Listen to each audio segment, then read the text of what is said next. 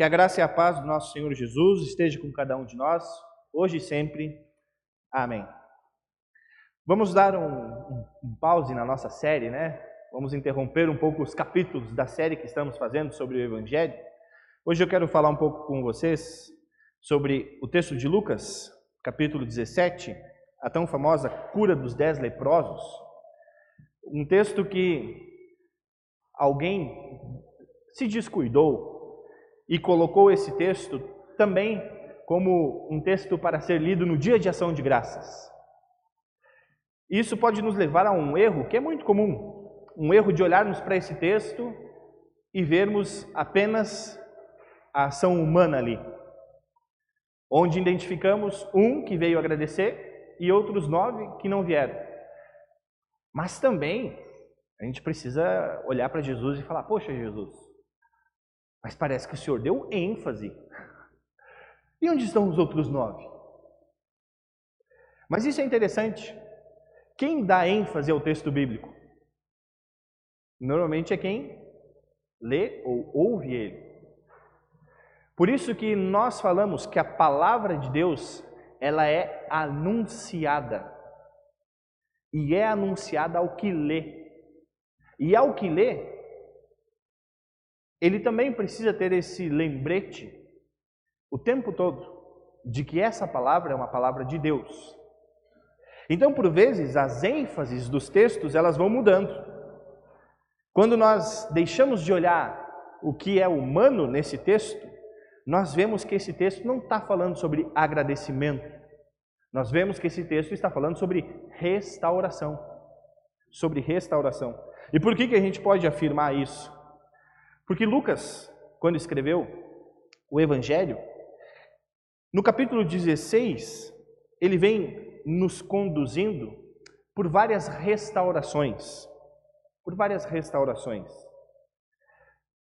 Mas logo no início do capítulo 17, ele fala sobre a principal delas, que é o perdão dos pecados e aquilo que nós também fazemos quando perdoamos outras pessoas. Restauramos comunicações, restauramos relacionamentos, restauramos a paz no nosso coração. E nesse intuito, Lucas então coloca essa história.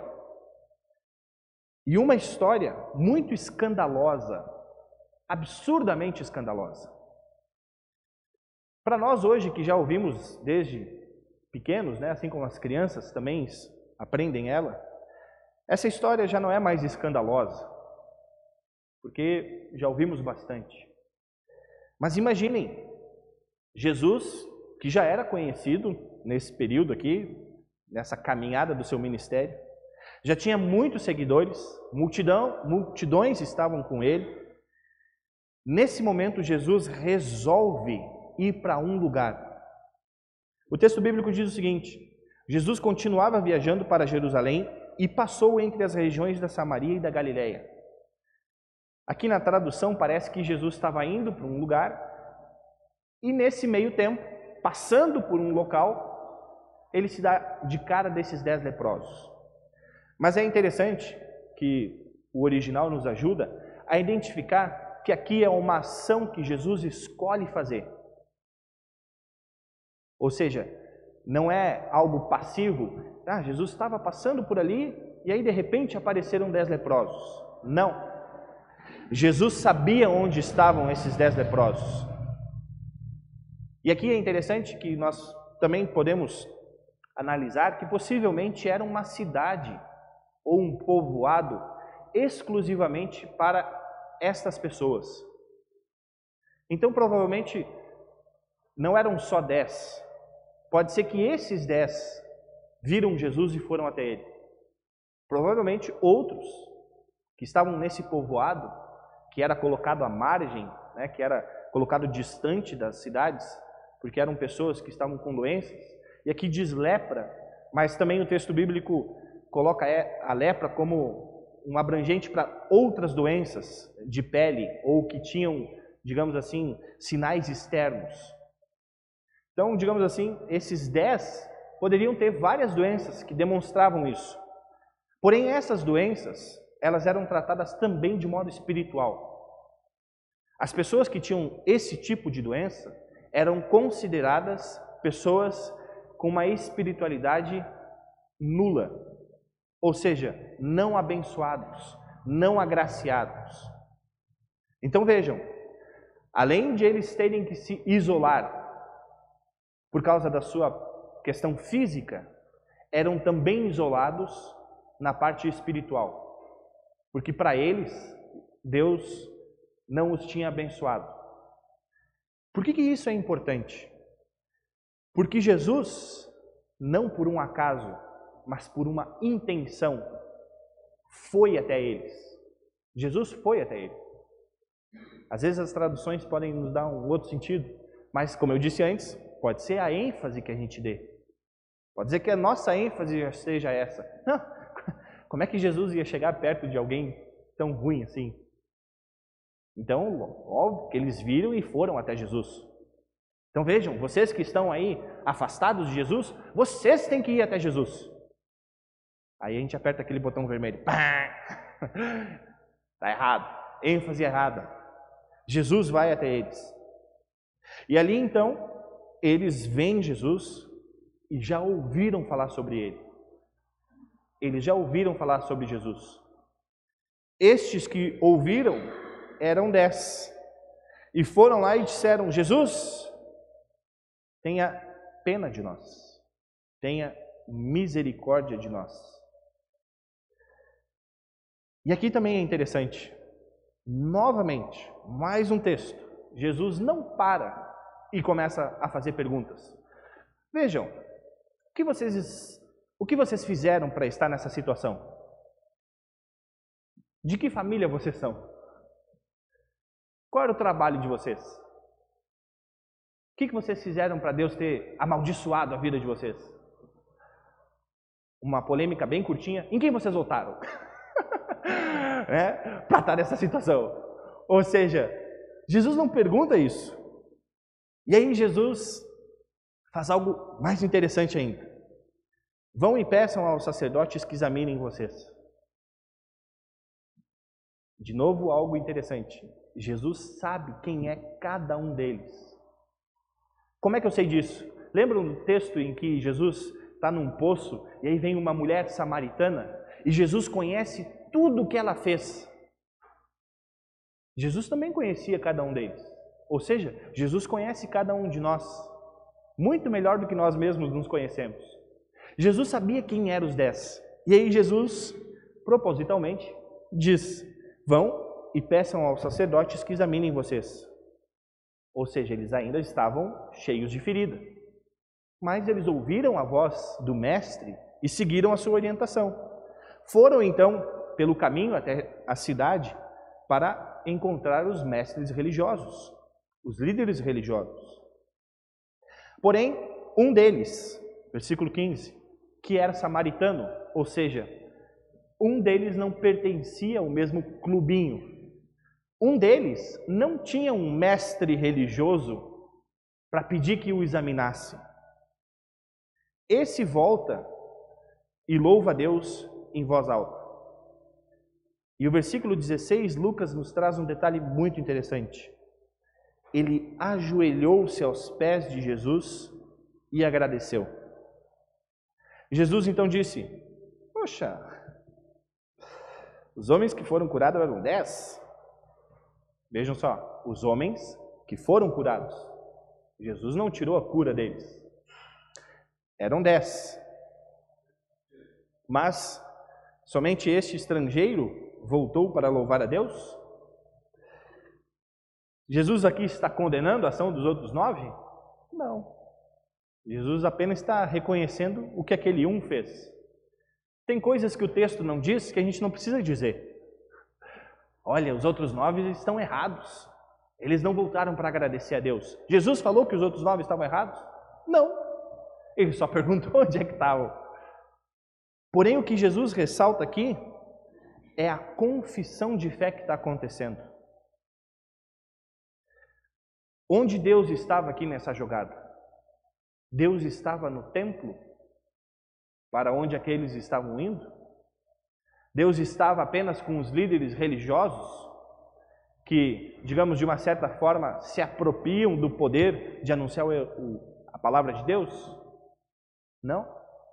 Deus estava ali, num lugar totalmente esquecido ou colocado de lado, um lugar onde ninguém ia, Deus estava ali.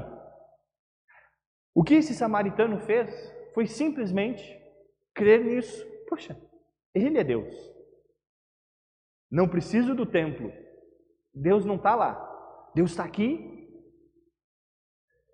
Esse reconhecimento, ele é feito unicamente através do poder de Deus na nossa vida. Por que, que eu falei que hoje é um dia de lembrarmos dessa restauração de Cristo?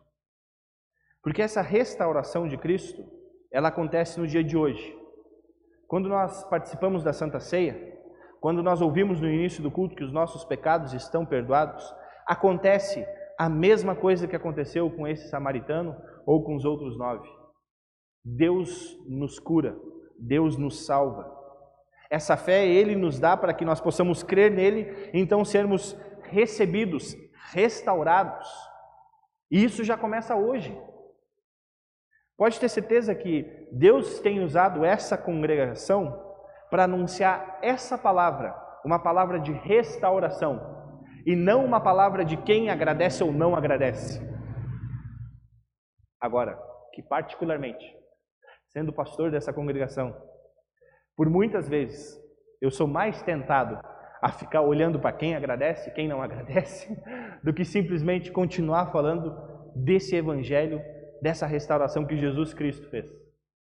Às vezes pode ser que seja mais tentador, como cristão e até mesmo de uma certa forma um líder espiritual, pegar e falar sobre quem está vindo e quem não está vindo na igreja. Sobre o que as pessoas estão colocando ou até não colocando nas suas redes sociais. Mas esse trabalho não é o meu trabalho. O meu trabalho é fazer igual esse samaritano fez. Que é reconhecer que Jesus é o único que pode restaurar as nossas vidas. E esse trabalho não é exclusividade minha. Esse trabalho, como eu sempre digo, vocês fazem muito mais ele do que eu. Porque vocês convivem com pessoas que estão precisando ouvir sobre restauração da vida delas. E às vezes nós não temos palavras para dizer o que, que uma vida pode ser restaurada de um vício, de um problema familiar. Nós não temos conselhos para dizer o que uma vida pode ser restaurada através de um problema no trabalho, de uma crise financeira. Às vezes nós não temos palavras para dizer isso, de um momento de saúde tão complicado que a gente, é, pois é, e agora?